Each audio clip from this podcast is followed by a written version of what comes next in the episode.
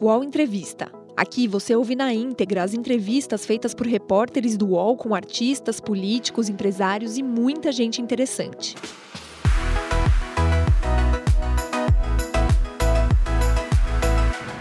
Oi, gente. No estúdio Folha UOL de hoje, nós trouxemos o deputado federal Kim Kataguiri, do DEM, e coordenador do MBL.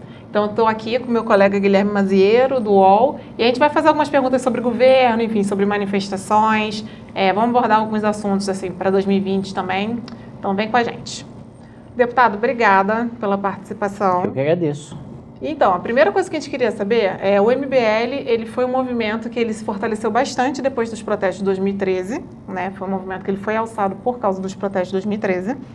E Recentemente, é, a gente tem visto algumas manifestações no Chile, enfim, e o governo brasileiro tem demonstrado um certo temor é, de que essas manifestações venham para cá e tem falado bastante, não o governo, mas assim, alguns aliados, enfim, filho do presidente, é, sobre o AI-5. Então, assim, a primeira pergunta é como que o senhor vê é, o recurso a esse ato institucional, né, que foi um ato institucional grave da ditadura, é, nesse momento de democracia? Você acha perigoso?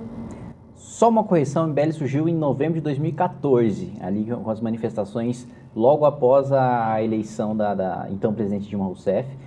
Eu vejo com extrema preocupação, não acho que seja comum você normalizar uma coisa como o fechamento do Congresso Nacional, como censura à imprensa, acho que deve ser repudiado, principalmente no momento que a gente constrói a imagem de uma direita republicana, de uma direita democrática, depois que a imagem da direita e a direita foi absolutamente destruída aí pela ditadura militar e qualquer coisa que você colocasse contra a esquerda, seja no meio acadêmico, na opinião pública ou na política, era visto, qualquer crítica à esquerda era visto como uma defesa de ditadura, né? Porque a esquerda de certa maneira se posicionou ideologicamente é, durante o período da ditadura militar, é, tanto a direita a, a, esquerda antidemocrática acabou ficando com fama de democrática por ter lutado contra o período contra a ditadura militar, como a democrática também, e o próprio conceito de direita ficou demonizado, né? não existia essa figura de defesa de liberalismo ou de conservadorismo de instituições. Né? Então eu vejo com preocupação extrema, ao mesmo tempo também vejo com preocupação o discurso autoritário e radical do outro lado do ex-presidente Lula. Aliás, é, essa onda de protesto na América Latina preocupa em relação a haver algum retrocesso institucional. Teve um editorial do Globo recentemente citando ali a participação é, da Venezuela e na Bolívia nesses protestos, o que também mostra certo viés ideológico e certa é, é, é, o viés revolucionário nisso que também preocupa. Eu acho que nem saída de ditadura militar imposta via executivo, nem de revolução popular saindo no quebra-quebra e derrubando o presidente, derrubando o deputado na porrada é solução. Acho que a saída é via institucional e normalizar o discurso para qualquer um desses lados é ruim para a democracia e para o debate público e para a retomada do crescimento econômico também, porque ninguém vai querer ficar colocando dinheiro num país em que o presidente da República ou seus aliados fica ameaçando ruptura institucional, né? Tanto que a perspectiva de PIB de crescimento do PIB no início do ano era de 3%. A gente aprovou uma reforma previdenciária maior do que a expectativa, né, mais robusta do que a expectativa, e a expectativa de crescimento no final do ano agora é de 1% ou de 0,83%, dependendo do banco. Mas mais robusta em que sentido? Porque, em tese, a previsão inicial era de 1,2 trilhão, né? 1,2 foi a proposta que o governo uhum. mandou, mas a expectativa do mercado no início do governo não era aprovação de uma reforma de 1 trilhão ou de 1,2 trilhão. Aliás, a expectativa durante o governo Temer né, era de que se aprovasse alguma coisa em 400 bi, 500 bi, e na virada do ano você teve um otimismo aí subindo isso aí para 700, para 800, mas eu não vi nenhum momento o mercado precificando a aprovação de uma previdência a um trilhão. Né? Deputado, o senhor falou que é, esse tipo de declaração de integrantes do governo pode atrapalhar a construção da imagem da direita no país. É, quem que constrói a imagem da direita no país? Sendo que um, um, um governo que se diz de direita está no poder né, e trouxe esse eleitorado que há muito tempo não, não voltava para o comando do país. Quem constrói? E todos os membros da direita constroem, né? Tanto o governo, o que o governo faz me afeta, afeta o Movimento Brasil Livre, afeta o Partido Novo e afeta todos os outros que se definem como uma direita conservadora ou direita liberal, tanto como tudo que o MBL faz, tudo que o Novo faz também afeta a imagem de direita no sentido geral, né? Existem várias direitas, mas, claro que no imaginário popular você não tem todas essas definições separadas, como existem várias esquerdas, mas também você não separa isso no imaginário popular. Então, tudo que um segmento faz contamina todo o resto, né? para bem e para mal. Então, por exemplo, aí o governo, é, o MBL apoiou né, o, o, presidente Bolsonaro no começo e agora o MBL ele é taxado de traidor, principalmente por aliados do governo. Assim, como que vocês lidam, principalmente porque é uma pressão, né? Bom, primeiro que uh, o Jair Bolsonaro não foi o nosso candidato no primeiro turno. Né? A gente decidiu apoiar na última semana porque ficava claro que o segundo turno seria entre ele e o Haddad. E a gente deixou bastante claro que seria voto útil. Então, não há em nenhum momento traição do nosso lado. E em segundo, que nós criticamos no governo e denunciamos no governo aquilo que foi promessa de campanha do próprio presidente. Então, o presidente foi bastante enfático na defesa do combate à corrupção, na defesa uh, da promoção de, uma, de um mercado liberal. Tinha até falado sobre uma suposta carteira verde-amarela que acabaria com a CLT e você poderia ter toda a liberdade contratual e etc. E, primeiro, que a gente não está vendo essa agenda de privatizações prometida pelo governo. A gente não está vendo uma reforma mais, trabalhista mais profunda prometida pelo governo.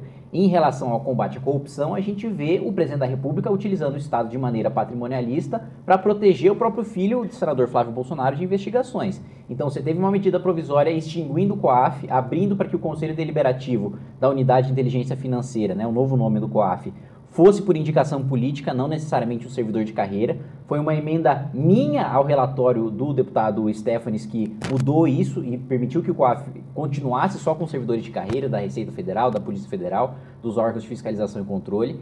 O presidente sempre foi muito crítico ao Supremo Tribunal Federal, mas vetou o projeto 2121 de 19, que limitava os poderes dos ministros do Supremo de conceder decisões monocráticas suspendendo os efeitos de leis, ou seja, uma lei que fortalecia o papel do Congresso e diminuía a ânsia legiferante ali do Supremo Tribunal Federal, e o presidente vetou, mesmo sempre tendo um discurso muito crítico ao Supremo.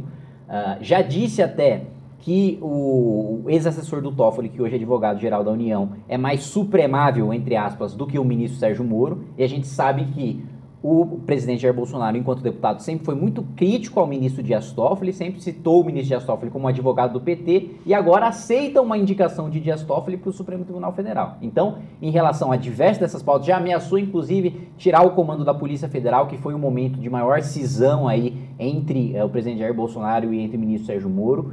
E outro ponto que também, para mim, é absolutamente inaceitável é essa tentativa de ter hegemonia na direita. Qualquer um que se coloque como alternativa, qualquer um que faça qualquer crítica ao governo dentro do campo da direita é demonizado pelo Palácio do Planalto, é demonizado pela rede de militância digital que o governo tem seja Partido Novo, seja MBL, Janaína Pascoal, qualquer um, não importa se no voto, por exemplo, a minha fidelidade à agenda econômica do governo seja maior do que qualquer deputado do PSL. Não interessa se o meu voto na prática é muito mais coerente do que com qualquer deputado que fez campanha com o Bolsonaro no Santinho. Só o fato de eu criticar publicamente o governo para que ele acerte os rumos, já sou visto como inimigo, já sou visto como traidor. O senhor tem um, um domínio e uma habilidade com redes sociais é, assim como o governo do presidente Jair Bolsonaro, o Carlos Bolsonaro. É, e o senhor disse desses ataques. É, o que, que, o senhor entende desses ataques? Eles são é, estratégicos? O, o, governo faz isso para atacar inimigos e buscar essa hegemonia na direita? Ou, ou é um, um, ataque a esmo? Como que o senhor vê isso? É coordenado? Não, a radicalização do governo e os ataques é, digitais são coordenados. Né? Evidentemente, existe sim uma rede, principalmente articulada pelo Carlos Bolsonaro, que acho que é o principal responsável ali pelas redes sociais, inclusive do próprio presidente da República. E, além disso, você tem é, uma radicalização do discurso para continuar essa polarização com o PT, entre o Bolsonaro e o PT, para no final das contas, e eu acho que já antecipando o debate eleitoral, que é péssimo, fazer com que o Bolsonaro em 2022 vá para o segundo turno, ou com o Lula ou com algum candidato do Lula. E como se combate isso? Só para como se combate Bom, essa uma estratégia? tentativa, acho que não tem receita de bolo para combater isso. Né? O MBL paga o preço por fazer o meia-culpa, por diminuir a polarização, perde seguidor, perde, perde alcance, perde engajamento, perde financiamento, mas eu acho que, de certa maneira, é um modo de tentar buscar o diálogo e tentar mostrar que ter a hegemonia, buscar uma hegemonia dentro do seu campo político é fazer o que a gente sempre criticou no petismo, que é o Lula sufocando a Marina, sufocando o Ciro, sufocando outras lideranças na esquerda, em nome do projeto totalitário de poder, e a gente não quer a mesma coisa para o nosso lado. Então, na verdade, o que eu ia perguntar, é voltando na questão, é, enfim, do gabinete né, que fica disseminando notícias, e o senhor é, foi responsável por um destaque, né, é, que derrubou o veto do presidente na lei das fake news, né, que fez até com que o senhor e o deputado é, Eduardo Bolsonaro entrassem em confronto e tal. É, então, o senhor vê, por exemplo, eles têm uma, eles têm uma dificuldade assim, é, de lidar com esse assunto fake news, né, já que até na CPMI, é, justamente a bancada do PSL que, que mais reage a qualquer tipo de punição à disseminação de fake news, o senhor vê algum tipo de contradição? Eu acho que sim, você tem muitos ataques, inclusive baseados em notícias falsas. Até o que o Eduardo Bolsonaro me atacou nesse episódio foi de que, um, o projeto teria sido meu. Não é meu mesmo porque foi apresentado na legislatura retrasada, não teria como eu ter apresentado.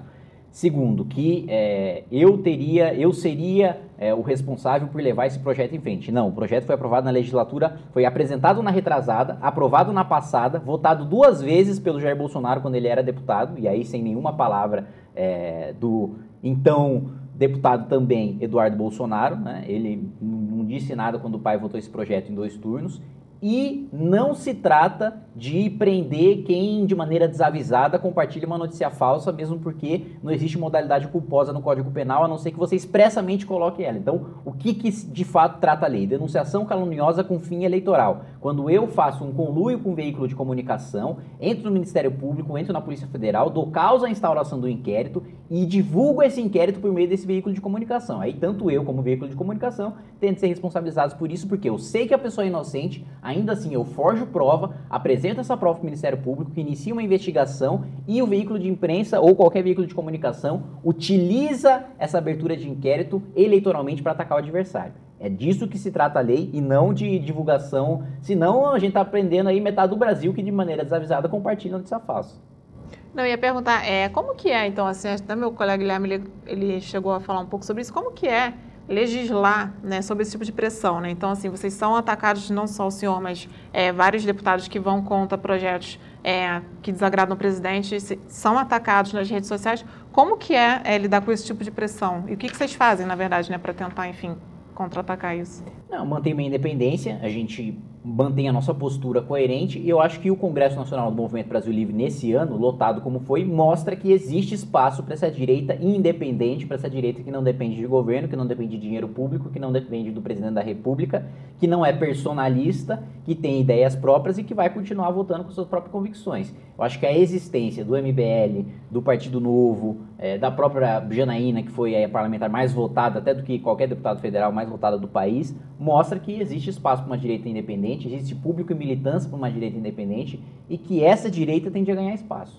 E o senhor hoje, desculpa, até, na verdade, só pegando um pouco, o senhor hoje está no DEM, Sim. né? É, mas o senhor já citou algumas vezes essa direita independente, que é uma direita mais próxima do Partido Novo. É, é uma, uma, assim, o senhor acha que é um caminho natural, em algum momento, o senhor ir mais é, para um partido mais de direita, assim, do que esse partido de centro? Está nos seus planos em algum momento? E, e aproveitando isso, é, a Dani falou do, do DEM, é o partido do presidente da Câmara, o deputado Rodrigo Maia, que é o líder do Centrão, que é um grupo que é, a gente sabe que só pauta na Câmara o que o Centrão quer. Dá para ter essa independência, aproveitando o gancho da, da pergunta? Dá para ter essa independência, tanto que contra o Centrão, eu fui o autor da emenda na LDO que barrou o aumento do fundo eleitoral e agora o próprio Centrão, com o apoio do presidente Rodrigo Maia, pauta de novo o aumento do fundo eleitoral com o meu protesto, com o meu voto contrário e inclusive eu também utilizando meu cargo de vice-líder para utilizar o tempo de liderança do partido para falar contrariamente. Então, mantenho completamente minha independência. Acho que se chegar num ponto de ruptura e de discordância em que o partido discorda tanto da minha atuação que fica insuportável meter no partido, se repetiria o episódio com Arthur, deputado estadual, que foi tão crítico ao governo Dória e com o vice é, do Democratas, né, vice-governador Rodrigo Garcia, que foi expulso do partido. Eu não acredito que vai chegar nesse ponto.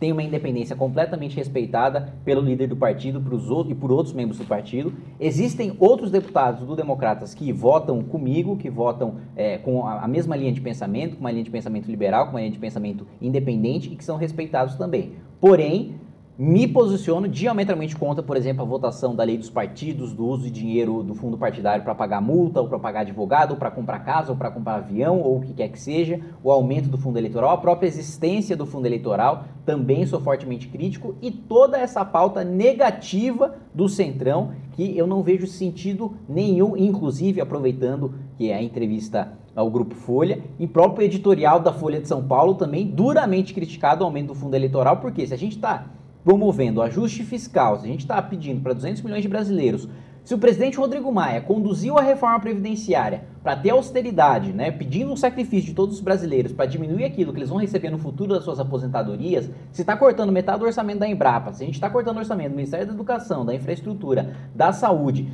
do Desenvolvimento Regional, de diversas pautas, justamente para ter equilíbrio fiscal para o país continuar funcionando nos próximos anos, Como é que para a gente, para a classe política, a gente exige um aumento de recurso público quando em todas as outras áreas a gente está falando que quer ajuste fiscal? Ou você é liberal em tudo, inclusive cortando na sua própria carne, ou você não é liberal. E teve esse movimento lá atrás na LDO, né? Enfim, que tentaram, que já conseguiram barrar é o aumento e ele voltou agora. Dá para barrar agora? Dá para barrar. Existe um núcleo de parlamentares de vários partidos políticos diferentes que têm a agenda é, de barrar o fundo eleitoral. Eu consigo citar aqui dois parlamentares de campos políticos distintos, três, aliás, de campos políticos distintos, que também são a favor dessa pauta e articulam politicamente para barrar essa pauta, o Felipe Rigoni, a Tabata, o deputado Daniel Coelho. No Senado também tem o movimento do Mundo Senado que conseguiu derrubar várias sessões do Congresso Nacional também para manter vetos presidenciais, para derrubar a aprovação de PLNs. E eu acredito que tenha força sim, claro.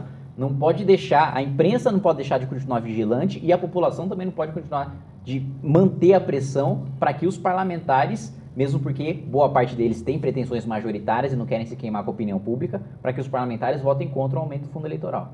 Mas tem voto, porque assim, a gente estava fazendo é, esse pleito né, de aumentar é, o fundo eleitoral, teve apoio dos principais partidos que representam tipo, mais de 80% é, dos parlamentares. Então, tem voto para barrar? as lideranças partidárias não controlam completamente as suas bancadas. Se controlassem, eu teria votado com o partido em todas as votações, teria votado com o meu partido na, na lei dos partidos políticos, teria votado com o meu partido no, é, no, no, aumento do fundo eleitoral na LDO, teria votado com o meu partido na transferência do COAF para o Ministério da Economia e em diversas outras pautas. Eu, assim como diversos outros parlamentares, não votamos com o nosso partido. Se as lideranças partidárias controlassem as suas bancadas, agora a gente já tinha derrubado tanto o veto em relação à multa eleitoral, como o veto em relação ao momento em que se defere a candidatura em que, e recentemente na última sessão do Congresso Nacional que a gente teve, é, um, o veto foi mantido e na outra todo mundo obstruiu porque os líderes partidários perceberam que iam perder o segundo veto também. Então, a pergunta não é se nós temos voto, a pergunta é se eles têm voto, porque o ônus do quórum para aprovação de uma emenda dessas é deles e não nosso. A gente falou um pouco aqui, mudando um pouco de assunto, falou sobre é, movimentos sociais e essa questão de posicionamento político dentro do DEM. Quais são os planos para o MBL? O senhor quer que o MBL se torne um partido? Quando e com quais pretensões? Quero que se torne um partido político. Acho que não é o momento, principalmente para vista proximidade com as eleições de 2020, mas para 2022 ou para depois de 2022, acho que tem que se estruturar no partido político, sim. Uh, acho que a gente teve uma ideia errada do, de da maneira coesa, como a gente imaginava que poderia trabalhar de maneira suprapartidária. A estrutura de liderança partidária e o funcionamento do parlamento exige que você tenha é, um partido político para trabalhar de maneira coesa, para ter mais força, para você fazer destaque, para você utilizar o seu tempo, para você obstruir, para você aprovar pautas. Eu acho que esse é o caminho natural para o MBL, inclusive para futuramente fornecer mais alternativas, não só para o legislativo, mas para o executivo também. Aí, aproveitando, na verdade, pegando um pouco, vamos supor, o MBL é, cria um partido como que dá para fazer financiamento de campanha, já que é o principal argumento de quem defende o aumento do fundo eleitoral é que ano que vem as eleições municipais, é, em 2020 as eleições municipais vão ser vão ter bastante candidato e tal. Como que dá para financiar a campanha sem esse dinheiro? Primeiro, se dinheiro vencesse a eleição, Meirelles era presidente. Segundo, se fundo eleitoral vencesse a eleição, o Alckmin era presidente. Ambos perderam e fracassaram miseravelmente nas suas campanhas. Os deputados federais com maiores votações, os deputados estaduais com maiores votações, não utilizaram dinheiro público foi doação de pessoa física. Eu, inclusive, defendo doação de pessoa jurídica, eu defendo doações de empresas. Nós já tivemos a experiência de proibição de doação de empresas no período pré-Collor.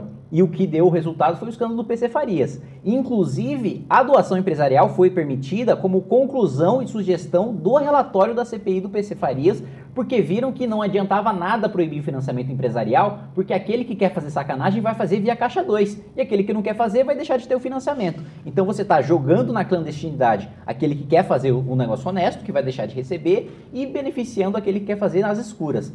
Quem aqui é ingênuo o suficiente para achar que acabou Caixa 2, que acabou corrupção, que acabou propina só porque foi proibida a doação empresarial? É o contrário. Hoje, além de você ter o fundo eleitoral nas mãos dos caciques partidários, o que é absolutamente antidemocrático, porque você concentra o dinheiro em quem já está eleito, você também tem o Caixa 2 e tem a doação empresarial, só que clandestina.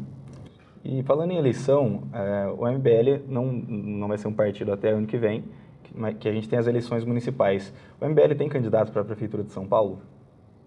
Nós temos, nós queremos lançar é, o Arthur Duval, mamãe falei, né, nosso deputado estadual, para a Prefeitura de São Paulo. Não tem partido político ainda, mas a gente conversa com diversos deles para tentar formar, ter um partido político ou, quiçá, formar uma coligação para lançar ele para prefeito. Qual o cenário que o senhor vê para as eleições de São Paulo? Para as eleições de São Paulo, uh, acho que, sem dúvida, Bruno Covas deve sair com a maior coligação, mas como eu disse, a maior coligação garantisse a eleição, o Alckmin era presidente. É, deve ter o Márcio França, que saiu fortalecido das eleições, quase venceu a eleição para o governo do estado e era um nome praticamente desconhecido até então. É, você deve ter também o André Matarazzo, saindo pelo PSD, o candidato do Kassab. É, também tem o Felipe Sabará como o candidato do Novo. Acho que vai ser uma eleição bastante dispersa, bastante dividida. Acho que vai ter um impacto para as eleições municipais. Acho que vai ser a eleição municipal com maior impacto de rede social, mas ainda com um impacto menor do que a de 2018, que eu acho que tinha um sentimento de mudança muito maior na população.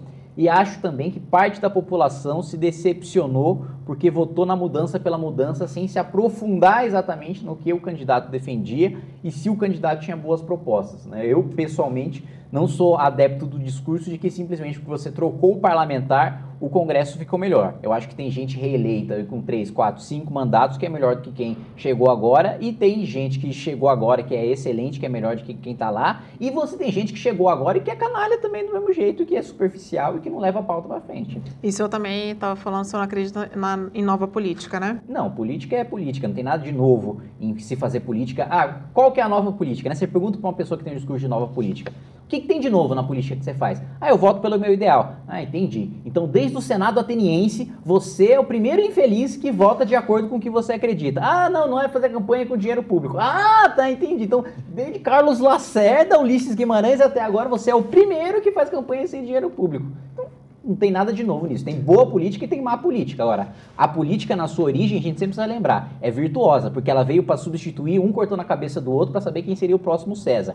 A origem, a política em si, é uma coisa boa. É claro que a gente tem um sentimento hoje de que política é um negócio ruim, porque a classe política fez muita besteira, roubou, se envolveu em escândalo de corrupção, aprovou um monte de projeto contra a população, e agora você tem um sentimento contrário, né? Você tem até esse sentimento, ah, cuidado, não vai. Até uma vez numa manifestação, o senhor veio me perguntar, pô, gosto muito de você e tal, fiquei sabendo que você vai se candidatar, mas ó, vai lá, entra na política, mas não se corrompa. Eu falei, o senhor também, gosto muito do senhor, o senhor não se corrompa. Aí ele, ué, mas por que, que eu me corromperia? Eu falei, ué, também, por que, que eu me corromperia? Não é a política que molda o caráter das pessoas, é o caráter que se revela uma vez que ela entra na política. Então, é assim, o governo Bolsonaro ele foi eleito falando que ele ia é, montar ministérios, enfim, cargos, ia distribuir cargos com é, quadros técnicos. E acabou que, no, enfim, no decorrer, ele não fez exatamente isso.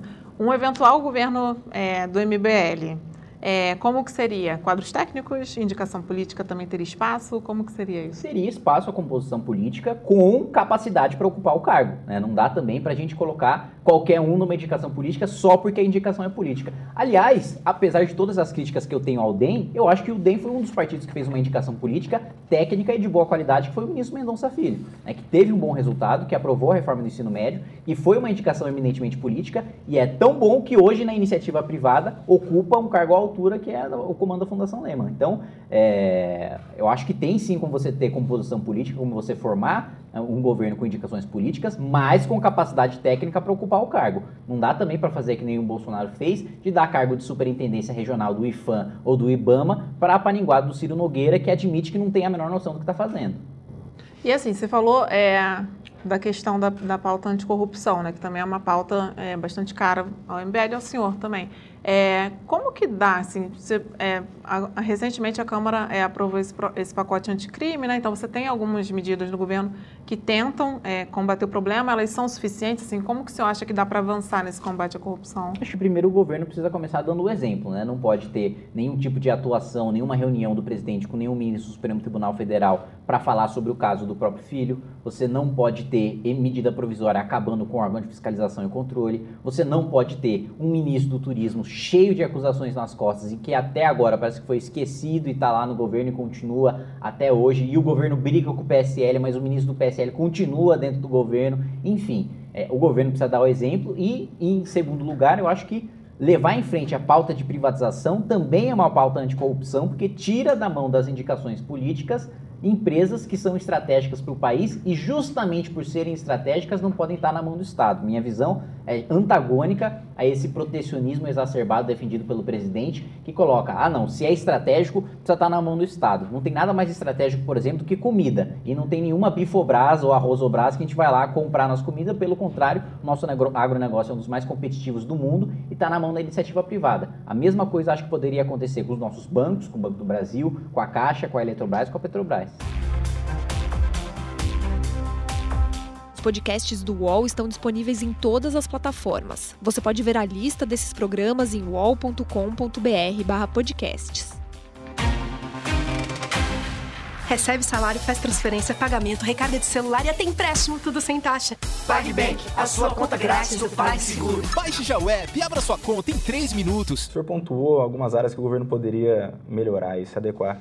Como que você vê a articulação política do governo? Não existe articulação política do governo. Acho que, tirando a época em que o governo tentava fazer com que o Eduardo Bolsonaro fosse embaixador em Washington, e aí você tinha distribuição de cargos e distribuição de emendas, você não teve mais nenhum tipo de sequer de. Eu não estou falando de distribuição de cargo nem de emenda, você não teve sequer diálogo. Você teve uma entrevista, aliás, recentemente, é, do presidente da Frente Parlamentar da Agropecuária para o Estadão, falando que o governo não apresenta sequer o projeto para frente antes de apresentar. A frente fica sabendo no mesmo momento que a imprensa fica sabendo, é pega de surpresa, não consegue ter articulação, chega em cima da hora. Exemplo da MP do Cadastro Ambiental Rural. Chegou na Câmara dos Deputados, a FPA vendeu os dois rins para conseguir em dois dias votar e aprovar, mas porque o governo não apresentou com antecedência suficiente, logo depois foi derrubado no Senado. Então, ou o governo trata como aliado aqueles que aprovam suas pautas e querem levar suas pautas em frente, ou o governo vai continuar tendo sucessivas derrotas no Congresso. Que foi uma reclamação até do, do líder do Centrão, do Arthur Lira, né, que ele falou que assim que muitas vezes o Congresso ele é surpreendido com o texto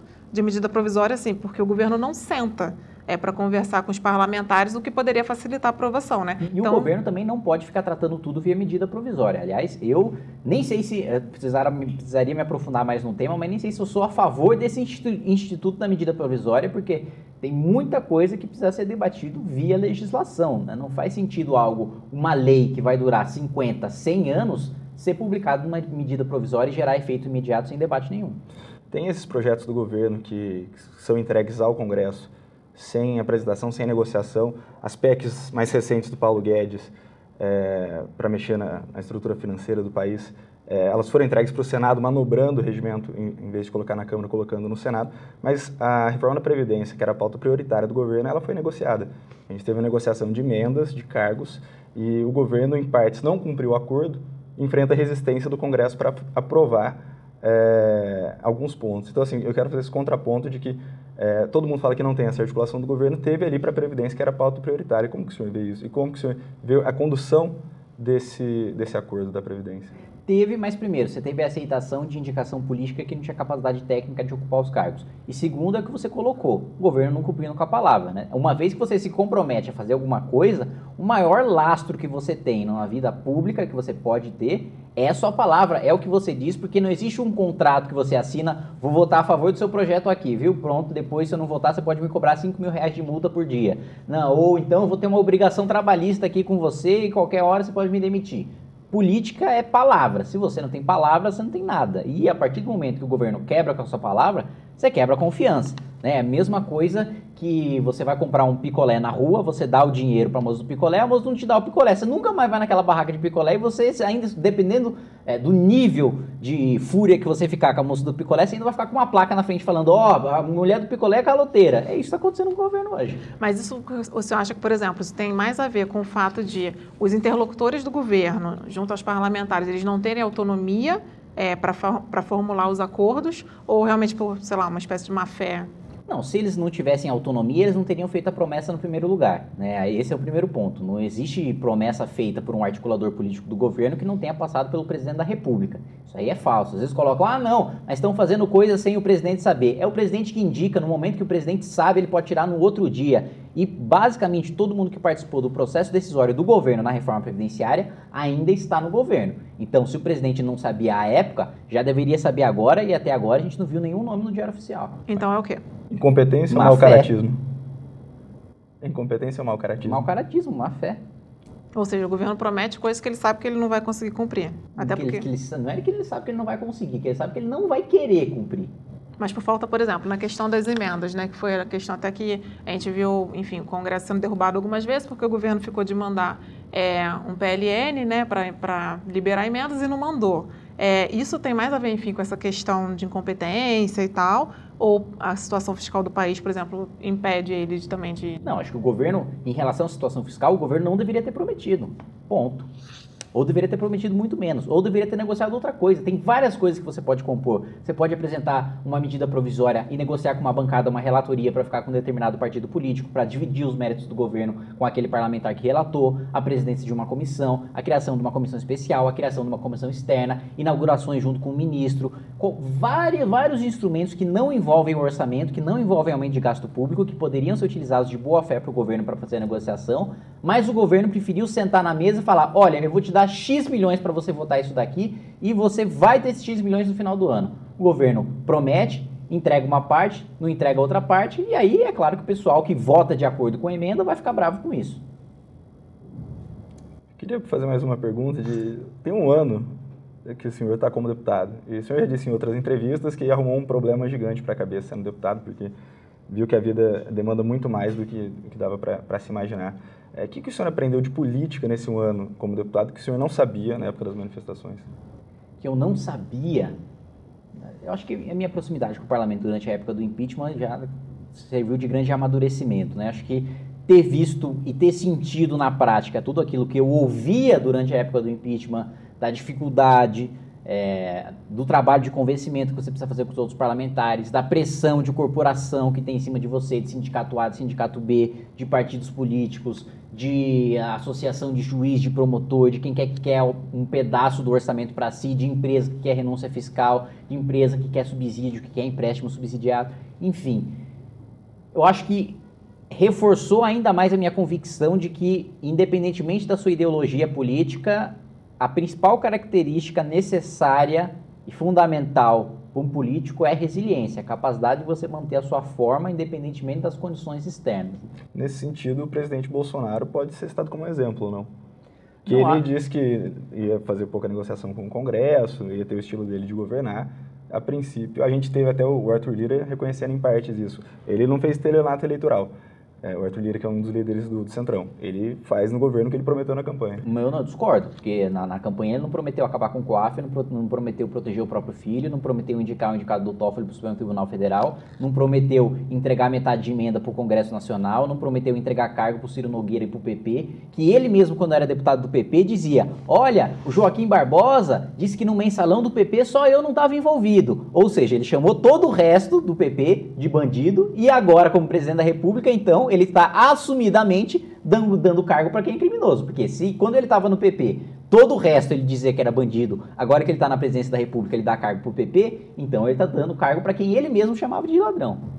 Isso não pode ser visto como um certo pragmatismo, essa mudança, por exemplo. Você falou da questão do, da indicação do Dias Toffoli, né? Do, enfim, do nome indicado pelo Dias Toffoli. Isso não é um pragmatismo? Não. Uma coisa é você ser pragmático, você sentar e dialogar com quem discorda e construir politicamente a maioria. Outra coisa é você indicar um nome para o Supremo Tribunal Federal. E a troco de quê? Negociação, diálogo, construção, você faz no âmbito da política. A partir do momento que isso passa para o judiciário, que deve tomar decisão técnica e proteger a Constituição, e tem inclusive muitas vezes posições contra-majoritárias, isso começa a ficar perigoso, porque aí você começa a ter interesse escuso em negociação. Porque o Supremo Tribunal Federal não foi feito para debater proposta, não foi feito para analisar medida provisória, não foi feito para fazer agrado para presidente da República de acordo com indicação A ou indicação B. O parlamento foi feito para você ter diálogo, para você ter construção, para você mudar o mérito da matéria de acordo com aquilo que você constrói consenso. O Supremo não. Não é para o voto de nenhum ministro mudar um milímetro de acordo com a relação que o ministro tem com o presidente da República. Mas, por exemplo, nesse sentido, a indicação do ministro Sérgio Moro para uma eventual vaga no futuro, o senhor veria com bons olhos? Eu veria com bons olhos, mesmo porque eu não acho que o ministro Sérgio Moro beneficiaria o, o governo de nenhuma maneira. Eu, não, eu vejo, inclusive, que existe um atrito, e ficou público o atrito dele com o presidente Jair Bolsonaro, e, inclusive, acho que, dada a preocupação das pesquisas recentes do presidente da República com uma eventual candidatura do ministro Sérgio Moro em 2022, seja para ele a melhor saída indicar o ministro Sérgio Moro para o Supremo para evitar, e nessa estratégia dele de ter hegemonia na direita, qualquer outra candidatura concorrente em 2022. E essa escolha, é, voltando um pouco essa questão, porque o ministro, ele, enfim, vai ser julgado por uma suspeição, né, nos casos envolvendo é, a Operação Lava Jato, o senhor, o fato de ele ter sido é, juiz é, e atualmente está no governo, é, em tese sendo responsável é, por manter um dos favoritos, a corrida do ano passado, é, na prisão, o senhor acha que tem algum tipo de risco de ele ser considerado dessa suspeição e à frente? Não, nesse sentido acho que não. É, acho que tanto o TRF como o STJ e o STF já, já sinalizaram que não nesse sentido. O Supremo já teve um julgamento é, de uma matéria que tinha um teor muito semelhante a essa que vai ser julgada, salvo engano, no STJ, e já deu o parecer contrário. Já colocou que, primeiro, a Operação Lava Jato começou ali bem no início, ali de 2014, quando o Jair Bolsonaro sequer pensava em ser presidente da República, e é muito conspiratório achar que toda essa construção foi feita pelo Sérgio Moro para a eleição de Jair Bolsonaro. E segundo, que já teve um episódio público que demonstrou que esse alinhamento entre Sérgio Moro e Bolsonaro não vem de sempre. Né? Já teve uma época em que o próprio Jair Bolsonaro, enquanto deputado, tentou cumprimentar o então juiz Sérgio Moro e o então juiz Sérgio Moro ignorou. Né? Então não, é difícil pensar num conluio entre, entre os dois, numa conversa entre os dois, porque o único candidato à presidência da República que falava publicamente indicar o ministro Sérgio Moro para o Ministério da Justiça era o senador Álvaro Dias. Né? Você não tinha nenhuma sinalização nesse sentido do presidente Jair Bolsonaro, então eu duvido muito que isso prospere. Deputado, a gente falou bastante da direita aqui, né, dentro do, do, Congresso. Eu lembro que bem no começo do ano, uma conversa rápida com o senhor pelo corredor, perguntei como que ia ser a relação com a oposição. E o senhor me disse que ia ser de diálogo. Então eu quero saber como que foi essa relação com a oposição esse ano, se foi de diálogo, e a gente tem o ex-presidente Lula, que saiu da, da, prisão, se o senhor sentaria para conversar com ele. Bom, primeiro que é, foi uma relação de diálogo, colocando sempre de maneira incisiva minhas discordâncias, como sempre coloco, não mudei um milímetro nesse sentido.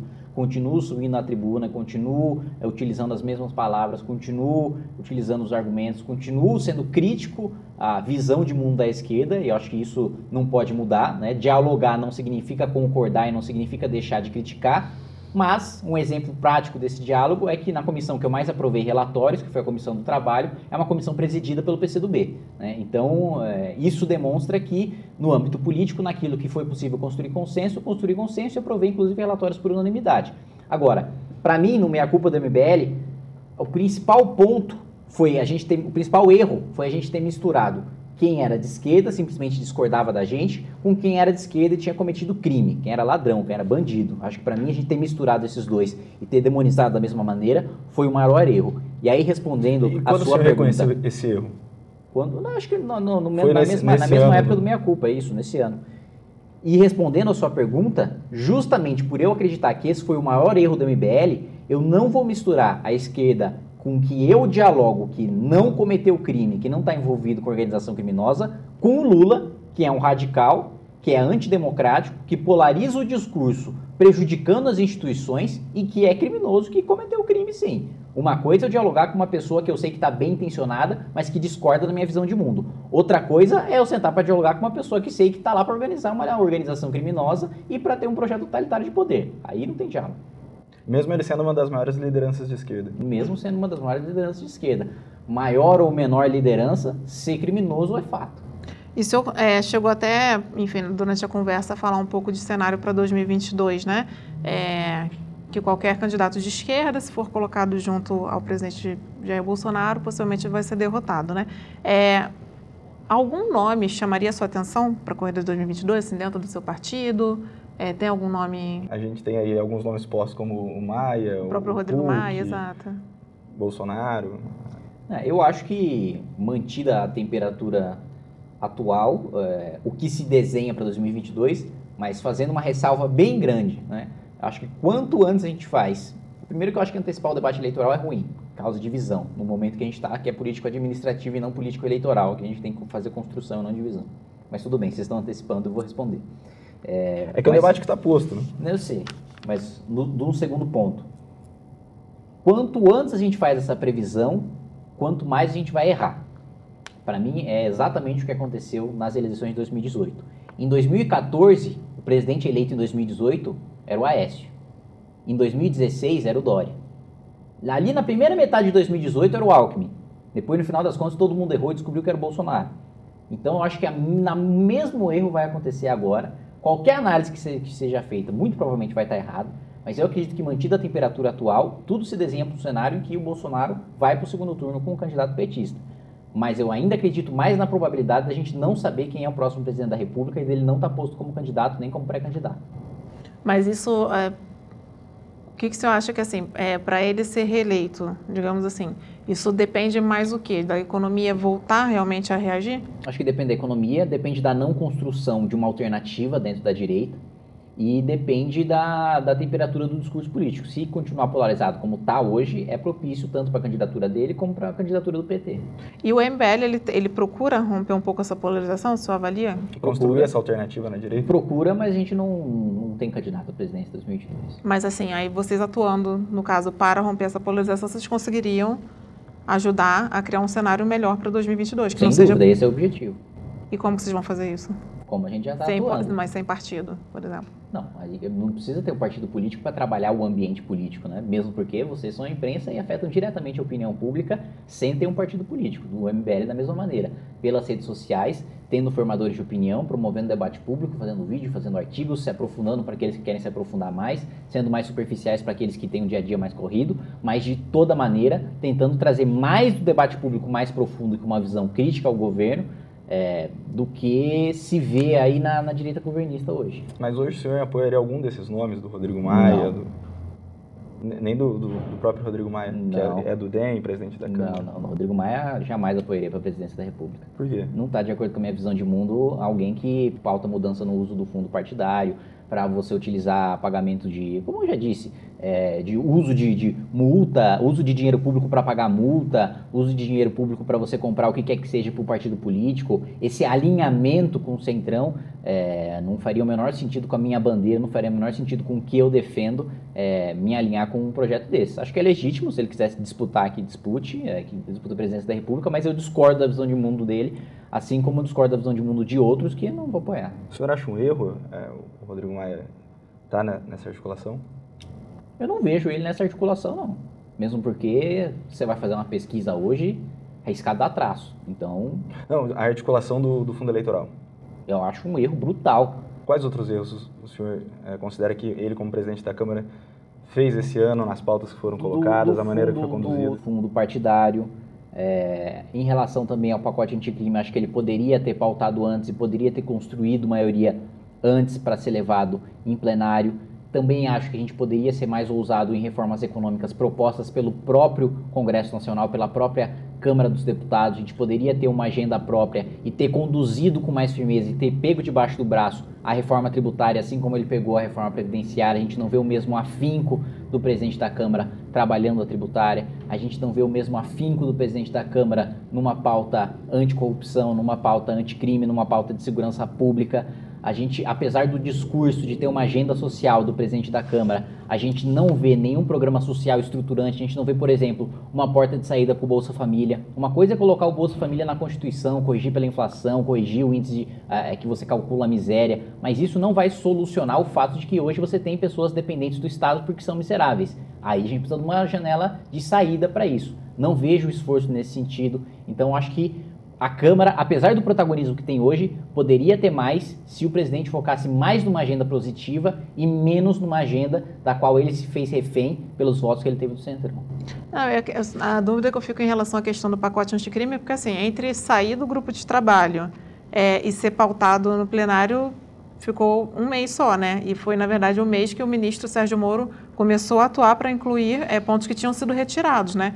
É, se ouviu uma demora por causa do presidente da Câmara em relação a isso? Porque.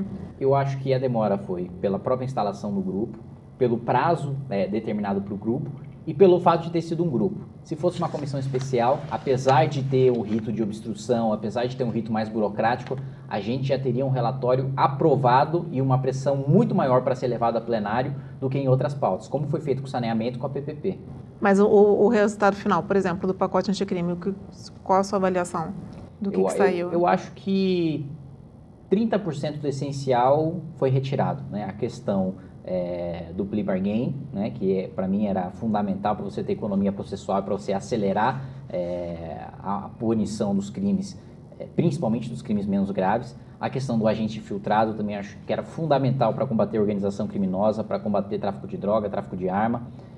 A questão do excludente de ilicitude para excesso punível também foi vendido pela oposição como se fosse uma licença para matar, quando hoje existe excludente de ilicitude já na prática, né? na prática e na teoria, na legislação. Você analisa três coisas quando você vai ver um crime: tipicidade, se o crime está na lei, juridicidade, se aquilo afeta o bem jurídico tutelado, e culpabilidade, se aquela pessoa pode ser responsabilizada pelo crime. Hoje, se você age em legítima defesa, legítima defesa é um excludente de ilicitude. Eu estou matando alguém, lei, matar alguém, pena, 6 a 20 anos fui eu, culpabilidade. Então, fui eu, agi de maneira dolosa. Mas não é antijurídico, porque o bem tutelado é a vida e eu estou protegendo a minha própria vida. O que se buscava com o projeto é ter esse mesmo tratamento para o excesso punível, quando em legítima defesa você excede o uso da força. E isso não tem absolutamente nada a ver com licença para matar, mas infelizmente foi um discurso vendido pela, pela oposição e acho que comprado pelo próprio presidente da Câmara. É, outro ponto é a questão da escuta ambiental. Não se tratava de escuta ambiental sem autorização judicial, como foi colocado também por diversos membros da oposição. Tinha autorização judicial sim, da mesma maneira que uma, intercepção, uma interceptação telefônica ou uma interceptação telemática, que já acontece hoje. Você só ia ter é, uma facilitação e um novo instrumento para você ter a interceptação de conversas. Enfim, eu acho que no final é, a gente poderia ter preservado mais o pacote e acho que concessões demais foram feitas para gente que não tinha maioria na Câmara para fazer essas exigências. Mas a última coisa, a questão do excludente, porque assim, o problema, você não acha que foi a construção do texto? Porque o texto deixa é, muito subjetivo, né?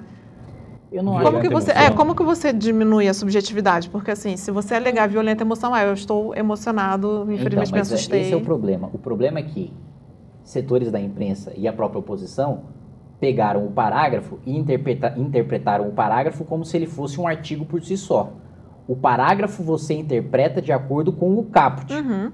E o que o caput do artigo diz com bastante clareza é: agindo em legítima defesa, em havendo excesso punível, pode o juiz diminuir ou até isentar de pena aquele que agir em determinadas hipóteses foi colocado como se só se você agisse naquela hipótese, você já tivesse agindo em legítima defesa e já, já tivesse o excludente de licitude. Só se você agisse já com excusável medo e já atirasse em alguém, ah, veio um cara atrás de mim e falou, burro, eu fui lá, dei um tiro nele, tem o excludente de licitude. Foi essa percepção que foi passada e essa percepção é falsa. Porque o caput diz em agindo em legítima defesa. Então, só no ambiente de conflito, só quando alguém estivesse me atacando por qualquer meio que seja, aí eu me excedesse na defesa, me defender, tudo bem, já é um excludente de licitude, não precisava provar nada. Agora, eu me excedesse na defesa, aí sim haveria um excludente de licitude. É isso, deputado. Olha, a gente queria, na verdade, acho que